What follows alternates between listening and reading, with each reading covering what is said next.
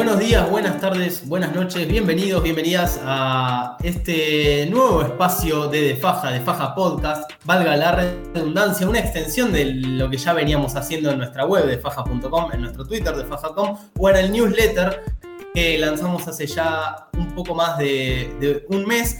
Eh, y hoy es sábado a la noche, dentro de un par de horas se juega el, el All Star. Y dado que estamos en la mitad de la temporada, pensamos hacer eh, este primer episodio, episodio piloto de, Faja Podcast, eh, como una suerte de balance de lo que sucedió, de lo que sucedió justamente estos, estos primeros meses de competencia. Obviamente no estoy solo, me acompaña Juan Honecker, me acompaña Martín Fernández, Manuel Giles, Conrado y Luciano Torino. Mi nombre es Maximiliano Das y hablando justamente de, este balance, pensamos hacer énfasis principalmente en las sorpresas y, desilusiones de la, primera mitad de la temporada. Desilusiones, valga, la redundancia, entre comillas, ¿no?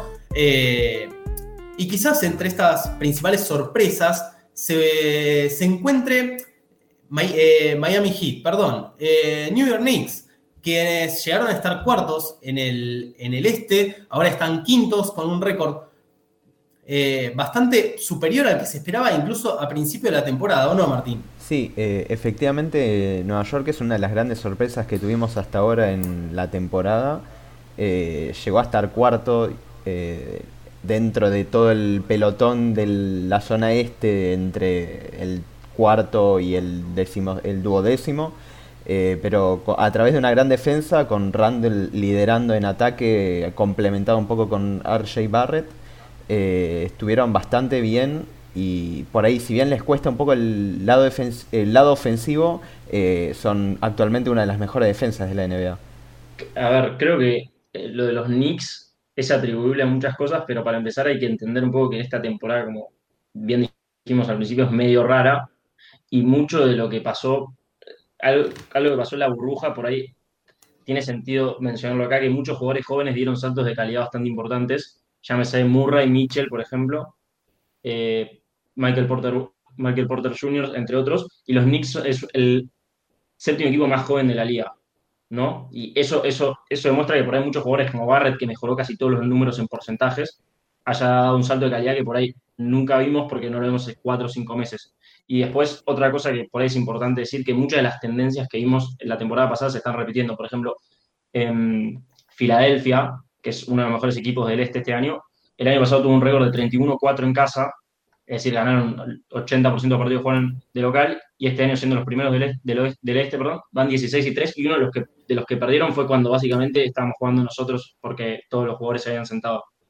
Entonces, creo, creo que eso es importante. Lo que a mí más me llama la atención de, de, de Nueva York, por lo menos, es que si bien digo que es uno de los mejores jugadores eh, entrenadores defensivos de la, de la, NBA, lo demostró en Chicago y en Minnesota y ahora en Nueva York, es que es el, equipo que más lento juega de todos. Juega muy, muy lento y están yendo totalmente en contra de todo lo que está haciendo la liga. Así que es una forma de, por lo menos, explicar ciertas cosas de lo que está pasando ahí. Yo agrego un dato, dos datos que van con pregunta. Hay uno de los tantos millones de stats que se miden en el planeta NBA es la, dificultad de calendario, que lo que hace es un promedio entre los rivales que tuviste y cómo están en la tabla y los compara con los de los demás. Hasta el parate del All-Star, Nueva York tuvo el calendario más fácil, es decir, que jugó en promedio contra rivales o peores o diezmados por, por todo este tema del COVID. Del All-Star en adelante tiene el tercer eh, schedule como el tercer calendario más difícil en cuanto a rivales, con lo cual es esperable por lo menos una regresión natural en cuanto a que como van a jugar contra equipos eh, mejores, deberían perder más partidos.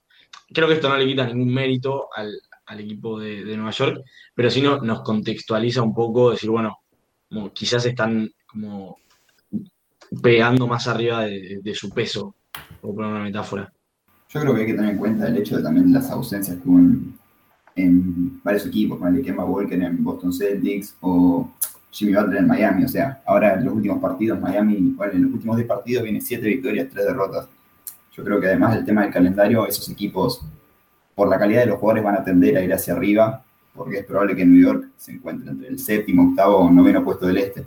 Además que tienen muy poca diferencia de partidos entre esos equipos, así que posiblemente, como dijiste vos, que estén pegando más arriba de su peso, así que yo creo que van a tender a ir hacia abajo esta segunda mitad por el tema del calendario y los equipos que mejoran. De hecho, perdón, están dos juegos y medio eh, arriba del onceavo. Es decir, si pierden tres partidos están afuera del play, ¿no? Como que también esa concepción, digo, si hubiesen perdido un partido de los últimos que ganaron, quizás estarían novenos. Como que para mí no quitaría el hecho de, que es sorprendente. Digo, uno, bueno, por lo menos yo hubiera esperado de que estén tanqueando fuerte y buscando un, buen pick de lotería. Digo, y que sea un equipo medianamente competitivo llama la atención. Pero bueno, creo que decir que está cuarto del este lo tomaría como con muchas pinzas y con mucha suavidad. Sí, porque entre el cuarto del este y entre el onceavo hay tres partidos de diferencia. Boston, que está cuarto, tiene 19 victorias, 17 derrotas. Y pues, Atlanta, 16-20 viene y viene el décimo primero. Sí, es una diferencia de tres partidos que hay entre sus puestos, así que posiblemente cambie rápido. Tomo un dato que decías vos, Lucho, acerca de, la edad de, los, de la edad de los jugadores, que los jugadores jóvenes están pegando un salto, y extiendo la, duda a, todos ustedes. Eh, puede ser que el, hecho de que el calendario sea tan apretado haga que los jugadores mayores de edad, eh, digo esto y al mismo tiempo LeBron James está teniendo una temporada increíble, ¿no? pero puede ser que los mayores de edad sientan mucho más, puede ser que tenga una relación con eso, que los jugadores mayores sientan mucho más el calendario apretado en comparación a los jugadores jóvenes. Eh, a ver, no, no, parecería por lo menos una relación muy marcada, porque los mejores equipos, por ejemplo, tenés los Lakers, tienen muchos jugadores muy grandes, los Clippers también, eh, Milwaukee también, yo no diría tanto eso, yo por ahí, más a lo que me refería es que lo que pasa con los jugadores jóvenes es que dan saltos de calidad de un momento a otro y no te das cuenta cuándo van a dar el salto y por ahí lo dejaste de ver, por ejemplo, a Sach Lavin, que, tiene 25 años, no lo vimos hace seis meses y por ahí en esos seis meses terminó de pegar un salto de calidad que por ahí la progresión no era la que esperábamos y así con un montón de jugadores más. Randall, lo mismo que tiene un, creo un año menos que Lavin. Barrett es el segundo año, entonces era normal que diera un salto hacia adelante y podemos seguir. Lo que sí puede ser interesante, y más teniendo en cuenta una segunda mitad, es que Thibodeau es conocido por hacer jugar demasiados minutos a sus jugadores, no, diría estrellas, sino a los mejores jugadores que tiene, que en el caso de nosotros además son pocos. Digo, Randall y Barrett deben ser de los cinco jugadores que más minutos por partido juegan.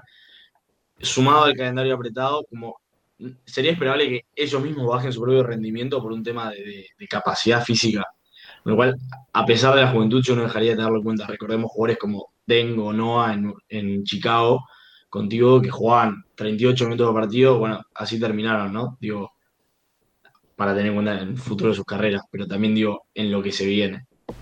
Estuvimos hablando de los Knicks que tuvieron un buen comienzo de temporada, sobre todo sanos, que pudieron aguantar en ese aspecto que otros equipos no, eh, pero que justamente esos equipos se fueron recuperando y fueron levantando el nivel y fueron escalando en la tabla. O sea, los Washington Wizards con, atravesaron un periodo de jugadores con COVID.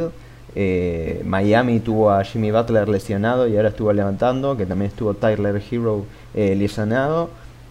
Y también los Toronto Raptors tuvieron una mala racha por un tiempo y ahora en los últimos partidos, en las últimas semanas levantaron y nuevamente se pusieron en puestos de, clasificación a playoffs. Este, ¿Ustedes les quiénes les parece que tienen más chances o les parece que pueden superar a los Knicks y los Knicks caer fuera de play-in? No, no sé si fuera de play-in, pero yo creo que el objetivo suyo debería ser el play-in. Asumo de que equipos como Toronto, Charlotte, que viene jugando muy bien, no sé si vamos a hablar de ellos, inclusive Chicago e Indiana son equipos que con, un poco de, plantilla completa deberían estar tranquilamente por encima de Nueva York. Repito el dato que tiene el tercer calendario más difícil en lo que queda. Yo no descarto que queden entre los, primeros seis puestos del este. Digamos, o sea, arrancaron muy bien, así que hay que darles mérito por eso. Igual es, como dicen ustedes, ¿no? O sea, Toronto, Indiana, Miami, Boston, que ahora empezó a jugar mejor, está cuarto. Seguramente suban un poco y haya pelea en esos puestos del este, pero no, no descarto que veamos a New York entre los 6, 5 primeros puestos de la conferencia. Creo, por ahí que está como muy, viendo la tabla, como que está muy parejo y lo diría en el mal sentido el este, como que los equipos de a partir de eh, Boston son como equipos que, sacando Miami por ahí y Toronto están levantando, como decía eh, Martín, digo, el resto como que son equipos me. O sea, el este es de los últimos, no sé, 20 años, es una conferencia bastante peor que el, que el oeste, en general, pero esto ya es como bastante llamativo para mí. Porque además en Chicago marcan se perdieron 15, 15 partidos, en Indiana no está jugando Levert y tampoco está jugando en TJ Warren. Gracias, TJ Warren, que no jugó en todo el año. Eh, como que siento que en el mal sentido está todo muy parejo, no es que son todos muy buenos como el oeste en el 2015 que necesitaban ganar 45 partidos para seguir octavo. Es que realmente hay un nivel raro y como que hay por ahí lo que decía Maxi, por ahí los equipos más grandes van a sacar ventaja al final porque van a saber jugar los partidos peleados y no van a perder partidos que, lo que le pasa a muchos equipos jóvenes es que se dejan perder partidos que son imperdibles, no sé, van 15 arriba y en el último cuarto y se lo dan vuelta. Esas cosas normalmente los equipos más grandes no les pasan. Entonces por ahí veo mucho, muy probable que Nueva York vaya al play-in, luego muy poco probable que se queden quintos, cuartos o sextos. Eh, yo personalmente creo que, bueno, después de un arranque de temporada bastante particular como, como fue este, en el que hubo equipos que dieron la sorpresa en los primeros partidos, este, por ejemplo, eh, Cleveland Cavaliers ganó varios partidos al principio de temporada y después se terminó pinchando y ahora está en el puesto 13. Eh, yo creo que ahora ya bueno, literalmente en la mitad de temporada eh, se ven, se pueden ya como establecer varias tendencias y yo creo que el escenario de, cara a los playoffs no va a ser muy distinto del que fue el año pasado, o sea, equipos como Sixers, bueno, los Nets que si bien entraron el año pasado, este año van a entrar en un contexto totalmente distinto. Y yo diría que las dos sorpresas para este año pueden llegar a ser los Knicks y los Hornets, más que nada por una cuestión de que el buen arranque que tuvieron lo lograron mantener, y si bien es verdad que está todo muy, muy parejo, este, siendo que hay casi seis o siete equipos con apenas tres partidos de diferencia, eh, yo creo que, hasta ahora son los que más, al menos, eh, estables se mostraron respecto de su nivel de juego y que pueden ser dos candidatos a entrar a playoff, junto con equipos que ya eh, estuvieron el año pasado y repetirían una vez más, como bueno, los Raptors o Miami Heat que vienen eh, levantando en estos últimos partidos.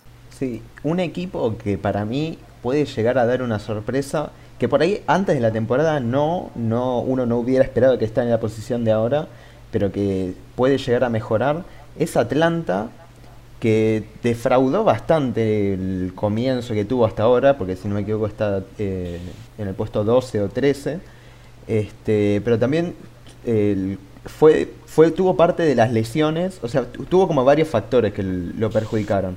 Por un lado, las lesiones, que de Andre Hunter venía teniendo una muy buena temporada completando el equipo, y hace como un mes y medio y hasta fines de marzo en teoría no volvería. Eh, después también la lesión de Bogdanovich, que lo dejó afuera, que también era incorporación muy potente. Eh, eso por un lado, y después, bueno, hubo varias situaciones eh, en los partidos contra Dallas, por ejemplo, que tuvieron las para ganar el partido, pero por cuestiones de inexperiencia o mismo contra Brooklyn, tenían que hacer la falta quedando 20 segundos, 25 segundos, y Kevin Durant terminó penetrando solo y anotando y estirando la ventaja y todo. Bueno, también hay que ver si también hay traspasos, que se, estuvo diciendo, que John Collins eh, aparentemente está peleado, no, no, se sabe bien del todo la situación, que, que, quiso pelear el puesto, si quiere seguir, eh, si que había pedido el, máximo para del contrato máximo para seguir, para renovar. Hay que ver cómo se resuelve la situación. Tiene jugadores interesantes que tampoco tuvieron minutos, como Kongu, Pick alto en el draft, en el último. Eh, no sé, es, es un equipo a estar atento sobre todo si vuelven los lesionados. Es que se puede complementar, que Galinari también perdió partidos. Pero bueno, es algo para estar atento. Para mí es un alguien a ponerle una fichita y estar atento de reojo por lo menos.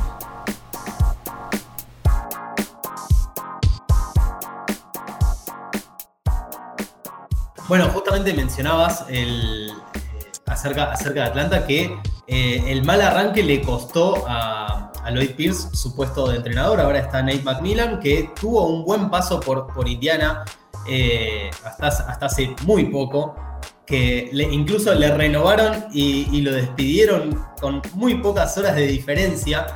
Este, y, podríamos decir que eh, es un equipo que efectivamente eh, se podría esperar una pequeña remontada y quizás entre en el play-in. Este, de hecho, Nate McMillan tuvo un buen paso por, por Indiana. Tuvo, de hecho, si no, si no me falla la memoria, salió cuarto la temporada pasada, perdió después en playoff contra Miami, en Miami que terminó llegando a las finales, eh, recordemos, pero, pero era un equipo que funcionaba bien, ¿no? Puedo decir que para mí jugó Facundo Camaso en Atlanta. Eh, no existe que te contraten un entrenador que viene a ser entrenador principal, y que venga a jugar de. que venga a ser entrenador secundario. Como que en el momento que pasó eso ya estaba titilando el reloj, sí, para, para Pierce. Y supuestamente se decía que se llevaba mal con, con Trey Young, y hay un vestuario ahí medio picante porque Collins quiere ser contrato máximo, como decía Martín, y Young eh, quiere que todas las pasiones pasen por sus manos.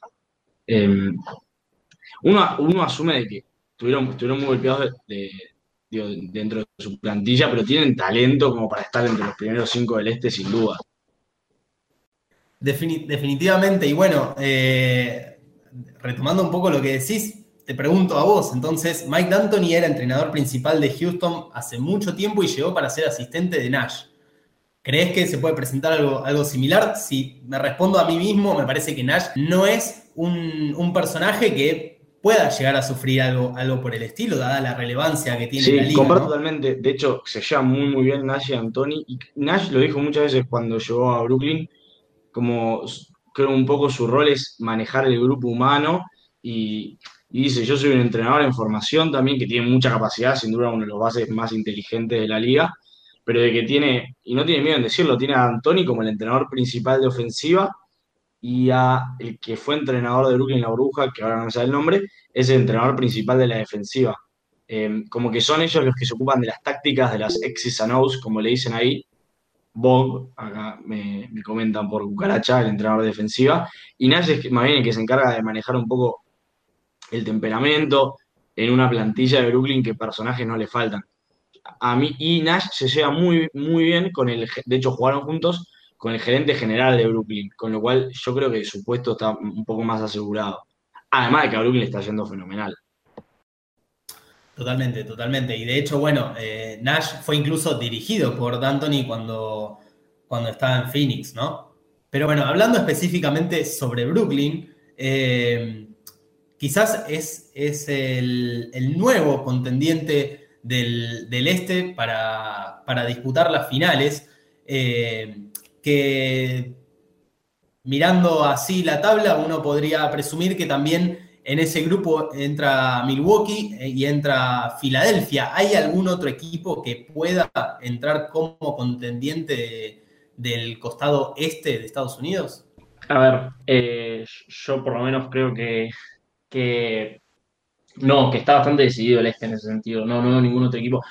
Por ahí Miami, Miami, pero veo medio complicado cómo van a hacer para defender a los otros jugadores. Si bien por ahí es el más preparado de todos con Butler y Adebayo, por ahí, pero tiene el, equipo como que le, falta, no, demostró esta temporada y si bien hay que darle cierto changuipo, como, como dijimos en su momento, perdieron muchos jugadores, muy difícil, muy difícil que paren a Durán, por ejemplo, no, lo veo capaz de hacer eso.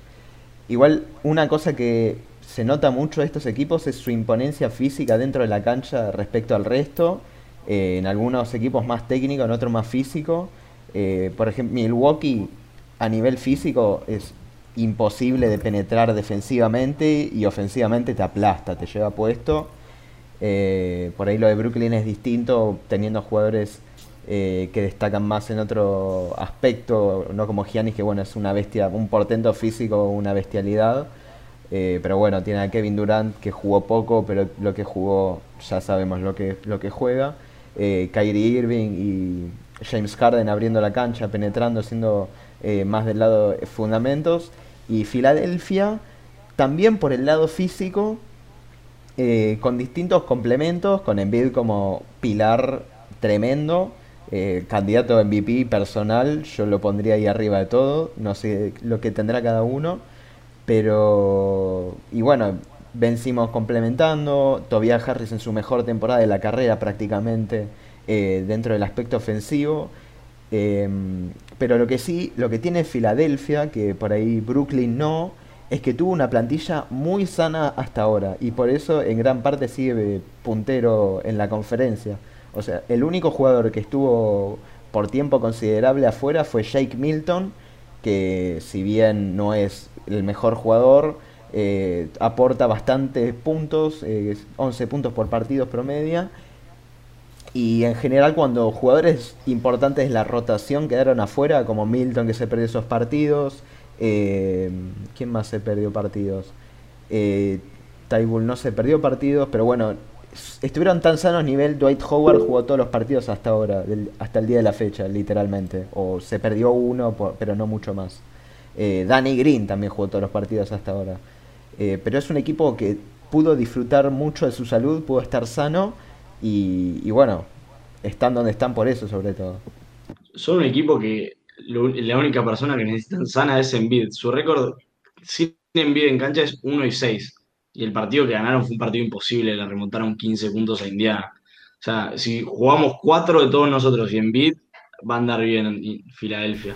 No estaría tan seguro, o sea, porque ponele, cuando, o sea, si bien Embiid es la piedra angular, si querés llamarlo, eh, cuando Harris no jugó, 2-3, eh, o sea, ganaron 2, perdieron 3. Cuando Simmons no jugó, ganaron 2, perdieron 3. Eh, Tybull no jugó, ganó 1 y perdieron 2. Eh, Seth Curry no jugó, ganaron 3, perdieron 4. Eh, y bueno, y con Milton ganaron 3 y perdieron 5. O sea, siempre que le faltó una pieza de la rotación importante, si bien terminaron en ventaja, o sea, más en negativo. Entonces es como bastante complementario, me parece a mí. Eh, a ver, comparto lo que está diciendo Martín, es muy importante, pero es, hay, que, hay que decir que es el equipo más corto por ahí de, todos los importantes. La banca, cuando entra la banca de Filadelfia, vos lo ves jugar y yo he visto minutos donde le juegan al poste bajo a Howard. O sea, han llegado a un nivel paupérrimo ofensiva que no saben ni qué hacer, pobres. Entonces lo que tratan de hacer es perder por la menor cantidad de puntos. El, problema no, no, creo que sea lo corto, porque Brooklyn es más corto, o sea, son cuatro jugadores y medio tiene Brooklyn, sino el problema es que no tiene una banca que, se mache bien alrededor de Simmons. Entonces vos no podés como distribuir los minutos como para que cuando Embiid no juega esté jugando Simmons, porque los minutos de Embiid y cuatro de la banca son bastante buenos. El tema es que al estar Howard y Tybull desde la banca, que son malos, tirar Howard no tira, el otro día metió un tremendo triple, pero no tira y Tybull tira muy mal, son dos jugadores a los cuales la defensa puede flotar y entonces le cierran la pintura a Simmons y no tienen un segundo creador que a veces amagó a hacer Jake Milton, algún partido lo hizo bien Maxi. Eh, quizás me animaría a decir que lo mejor de la banca viene cuando juegan cuatro y Tobias Harris y lo dejan jugar un poco de Carmelo y tirarse cinco jab steps seguidos y, después tirar un tiro de media. Pero el problema creo que viene más por ese lado, porque jugadores tienen, pero no terminan como de encontrar cómo, incluirlos a todos. Y, perdón, te un dato. Tampoco sé si Milwaukee, que digo, tomando los tres candidatos, es mucho más largo que Filadelfia. Digo, ¿qué es la banca de Milwaukee? DJ Austin y Brin Forbes y Bobby Portis. Son buenos puntos, pero, siento que las limitaciones de la banca de, Filadelfia son muchísimo más marcadas que la de los, otros, de los otros equipos. No tenés gente que tire. O sea, a pesar de que sigue siendo que el potencial defensivo de Filadelfia por ahí es el de mejor de la liga. Digo, cuando, justo cuando estaba mencionando el partido que dio vuelta contra Indiana fue porque tiraba una zona que tenés. Tenés a, a, que dentro de poco va a ser uno de los mejores jugadores defensivos de la liga, a Howard, que si bien no es lo que, lo que fue, porque fue como tres veces jugador defensivo del año, sigue siendo un, jugador defensivo bastante bueno, pero claramente no tenés a nadie que tome la pelota y ya de por sí tienen problemas. Es el equipo con, uno de los equipos con más pérdidas de la liga y además, Howard es un, es un amor porque es el jugador, creo que en los últimos 20 años, que más faltas ofensivas promedia por minuto. Entonces vos lo ves jugar el pibe y hace una falta ofensiva boluda cada tres jugadas ofensivas. Lo único que no te va a permitir es que subestimes al Steph Curry turco Fulkman Kormas. Yo siempre que lo veo, yo es de esos jugadores que siempre lo veo jugar, te mete 3, 4 triples increíblemente. Entonces yo no sé si es el mejor jugador de la liga o justo lo agarraron su mejor partido. Steph Curry turco. Eso es porque no viste los tres partidos anteriores que tiró siete melones y pegaron el tablero, en la parte de arriba del tablero todos. Bueno, ves, pero me pasa al revés con Danny Green. Con Danny Green cada vez que lo veo, digo, este tipo se tiene que retirar, lo veo correr y digo, eh, no, no puede mover, la espalda la tiene durísima. Pero bueno, cada de- mágicamente te tira 37% de tres puntos. Es el jugador más inteligente de Filadelfia, por escándalo. Mm, Lo ve jugar y entiende todo lo que hace, sabe cuándo cortar, cuándo salir. Pero bueno, no creo que sea un- que queríamos gastar minutos del podcast hablando de Danny Green, pero tienen mi Twitter si quieren. Yo soy fanático.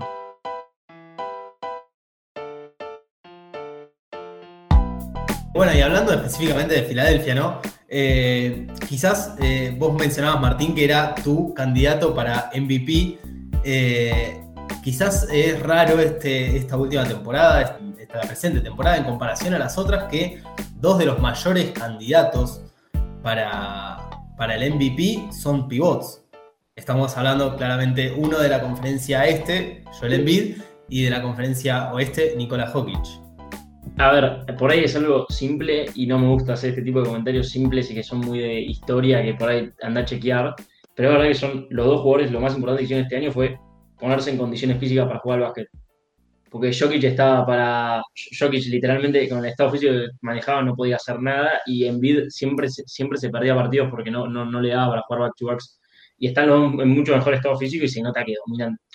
Dominan de maneras muy distintas el juego, son imparables, no se los puede parar. Y, y hace un par de años muchos pensábamos, yo comparto, que por ahí los internos dominantes desde, desde adentro iban a empezar a desaparecer para poder agrandar la cancha. Se está viendo todo lo contrario con estos dos, que si no son los dos candidatos al MVP, está Giannis que está jugando de mi hermano hace un par de meses dijo Giannis debería jugar más como Shaquille O'Neal que intentar ser un Kevin Durant y puede ser que tenga razón y también lo están usando un poco más así, así que no sé, eso es sorprendente, yo no me esperaba eso. Quizás la pregunta es cu- cuánto ellos subieron al nivel, que para mí sin duda es cierto que decís, y cuánto otros equipos dejaron de jugar con pivots. Entonces no tienen gente para marcarlo. Digo, y en vida lo marcaba PJ Tucker cuando jugaba contra Houston. ¿Qué te esperas que vaya a pasar? Digo, a Jokic pasa lo mismo. eh, como que, que hay una tensión entre que la liga se volvió más baja, entonces muy pocos equipos tienen un pivot que juegue 48 minutos. Entonces los que son realmente buenos tienen pareos favorables casi todos los partidos. Pero contra argumento de eso, en vida acaba de hacer 40 y 20 contra el mejor jugador defensivo de la liga. No, no es el mejor jugador defensivo de la liga y no es bueno marcando. Bueno, está bien. Es un buen defensor en equipo. Pero a Turner también lo paseó hace un par de semanas. Pero me pasa lo mismo con Turner, es un buen defensor. Pero ¿quién, lo, ¿quién los puede marcar? No, eso es otro tema. Pero, Ah, bueno, y entonces pero el problema no es el tamaño por ahí. pero, pero no, porque es una, es una cualidad que se perdió en la liga, la capacidad de saber defender en, en el interior, porque no se usa salvo juegues contra estos dos y jugás cuatro veces en una temporada de 82 partidos. no sé si se perdió. El, el año pasado Milwaukee fue uno de los mejores jugadores, de- uno de los mejores equipos defensivos y lo que hacían muy bien era cerrar excelentemente la zona. Pero algo es cerrar la pintura de penetradores, me parece, y otra cosa es marcar uno versus uno a un jugador desde el poste. Pero lo que haces, por ejemplo, lo que tenés que hacerle en vid o lo que tratás de hacer es sacar la mano encima cuando agarran el poste. O sea, lo doblás del lado ciego para que no lo vean. Ahora, hacer eso con Jokic es un desastre porque va, a encontrar el tiro abierto siempre. Entonces, lo que tenés que tratar de hacer con Jokic es que te mate con su tiro de media ese, porque todavía no es de como whisky, porque si no, ahí sí estaríamos corriendo en un problema. Pero no, no sé si es la liga per se o es que realmente. Me acuerdo que cuando hablaban de Jack, a Jack le ponían jugadores para que hagan faltas. O sea, esa es la forma de defender a Jack. Poner un jugador que le haga seis faltas y que le pegue fuerte, ¿entendés? Me interesa saber qué opina el resto del, del rant, Un la, pelea familiar. un talla mundial 2019. Ah, Jacob Pearl también lo, lo marcan haciéndole faltas como a Shaquille O'Neal. Es el Shaquille O'Neal del 2021, nada más. Ese es todo mi aporte. ¿Quién? ¿Quién? Ah, a Jacob Pearl, o como quieran llamarlo. Ah. Como para los amigos. También conocido como el segundo mejor jugador que San Antonio consiguió por Kawhi Leonard. Kawhi Leonard. La verdad, definitivamente. Pero bueno, ya vamos cerrando este primer episodio, no sin antes eh, mencionar un poco, lo, lo venimos anticipando, ¿no? Pero eh, lógicamente se espera que la, bueno, los, los mejores equipos, los mejores equipos no, pero algunos equipos empezaron sus remontadas, llámese Toronto, llámese Miami en la conferencia este. eh, esperan que sean ellos, ustedes, es quizás un tanto inválido hablar de predicciones a esta altura de la temporada, sobre todo en una en una temporada tan rara y que posiblemente se, se interrumpa por eh, COVID o por lesiones, lógicamente, que eso es válido para todas las temporadas, esta vez especialmente por los protocolos de COVID, algunos equipos pierdan jugadores como ya pasó, eh, pero, segura, pero definitivamente Toronto, Miami, Washington empezaron a remontar. ¿Creen que esos equipos efectivamente la van a consolidar? ¿Cuáles van a ser los que sufran la consolidación de esos equipos? Eh, personalmente, digo mi opinión, bueno, creo que ya la dije, Miami eh, es, un muy buen equipo que con la recuperación que ya lo charlamos de Jimmy Butler mejoró un montón y hoy eh, está ya entre, entre en, posiciones de playoff.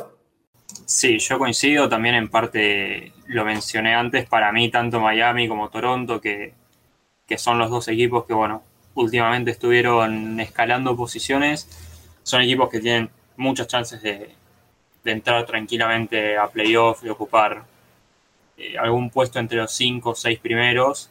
Eh, hay que ver también qué pasa con los Celtics, por ejemplo, y, cómo van a seguir eh, de acá en adelante. Los que pueden verse perjudicados, bueno, probablemente Charlotte, este, si bien ha demostrado cierta constancia hasta ahora, bueno, tiene que, que demostrar tal vez un poco más como para no quedarse atrás en la pelea y no, no bajar a puestos de play-in eh, y eso. A ver, creo que no podemos evitar, si vamos a hablar de equipos que van a subir o bajar, la pregunta que yo no tengo ni idea de lo que va a pasar con este equipo y por eso pregunto a ustedes a ver qué opinan. ¿Qué va a pasar con Washington? porque realmente empezaron muy mal, pero también era porque Westbrook venía de lesiones. Si bien Bill jugó también en, ¿cómo se llama el tirador? Bertans. David Bertans, gracias. Eh, empezó muy mal tirando tres puntos, según él, pues está mal físicamente y si se fijan mucho sus tiros se quedan cortos, así que podría tener un poco de sentido. Y ahora están empezando, era uno de los, fue uno de los equipos más golpeados por todo este tema, pero yo la verdad que no sé a dónde puede, qué, podemos esperar de ese equipo. Y por ahí otra pregunta que me, me acaba de hacer, todos estamos más o menos de acuerdo por lo que parece que los Knicks van a bajar un poco. ¿Es un buen momento para tradear a Randall? No, para un poco. Pero por ahí nunca más en su vida va a tener un valor tan alto. No sé si tiene un valor tan alto igual. ¿Vos decís que no? No sé qué equipo tradearía hoy por Randall, pero más allá de eso, Nueva York es la franquicia más picapiedra de la historia, tiene un All-Star una vez y lo querés tradear, amigo. Igual hay que saber cuánto. Pobre te... World by Bob. Te tenés que ir cuando vas ganando, boludo, Yo, creo que los dos claros que van a subir son Miami y Toronto. Eh, y el resto está en una nebulosa de que puede pasar cualquier cosa. No me sorprendería que Nueva York termine séptimo y tampoco me sorprendería que termine onceavo. Y lo mismo puede pasar de, Chicago, de Indiana depende un poco de su salud. Charlotte a mí me encanta, me parece el equipo más divertido de ver sin dudas y talento no le falta. Creo que porque son, no sé si jóvenes es la palabra, un equipo que recién se está formando, no tenemos la seguridad que quizás nos generan Miami o Toronto, pero cualquiera de esos equipos, lo mismo respondiendo de Washington, no me sorprendería que terminen quintos ni que terminen décimo catorce. No sé cómo lo ve el resto. Bueno, por suerte igual decimocatorce, porque todos sabemos que Detroit no va a ganar más partidos, o sea que van a pelear ahí. A mí lo que más me llama la atención, no sé si llama la atención, más bien como que me intriga y ver qué pasa, es el tema de los traspasos, porque hay varios jugadores que están como ahí en el limbo. Eh, mismo un equipo que no nombramos hasta ahora merecidamente, que es la triste campaña de Orlando Magic eh, con Bucevic, que es eh, All Star y vamos a ver qué pasa, si siguen Orlando o no. O sea, Randall también, All Star y está ahí, pero Butcherik para mí tiene las horas contadas también. Eh, con, con Rad estamos hablando el otro día de posibles trades. Yo dije, eh, Ubre, el pick de Minnesota y Wiseman por Busevich. No sé qué opinan ustedes. No sé, o sea, el tema es regalar todo lo que tiene. O sea, Wiseman es un futuro, puede ser. O sea, depende cómo quieran encarar eh, Golden State la franquicia. O sea, si ya se quieren preparar y seguir peleando por más tiempo, manteniendo a Wiseman, o, pelear ya ahora con Buchevic eh, los próximos cuantos, dos, tres años creo que le quedan de contrato. Eh, rezar porque Clay Thompson vuelva las dos lesiones bien y ver cómo encaran de vuelta para mí, o sea, depende, queda en las manos de Kerr, va de Kerr no, de, Golden State, de la franquicia en sí misma, cómo encarar la situación y cómo encarar su futuro más que nada. Para mí este es un buen teaser para el próximo capítulo en el que vamos a hablar un poco más del oeste. Yo solo me adelanto a decir que cuando tenés un jugador generacional como Curry, tenés que hacer todo lo posible para ganar con ese chabón. Wiseman puede ser muy bueno, pero las probabilidades de que sea un top 5 de la liga, como lo es Curry, son muy bajas. Después, qué trade y por qué jugador, podemos agarrar el trade machine y inventar miles. Bueno, como bien mencionaba Conrado, era este un pequeño teaser, un pequeño avance de lo que va a ser el próximo, la, otra mitad del episodio piloto, del episodio 1 de Faja Podcast. Eh, vamos cerrando por hoy. Eh, los despido a ustedes, eh, Martín, Juan, Manuel, Conrado y Luciano. Los despido a ustedes oyentes también. No olviden de seguirnos en Twitter, arroba de faja.com y, y en nuestra web de faja.com, valga la redundancia. Nos encontramos próximamente. Chao, chao.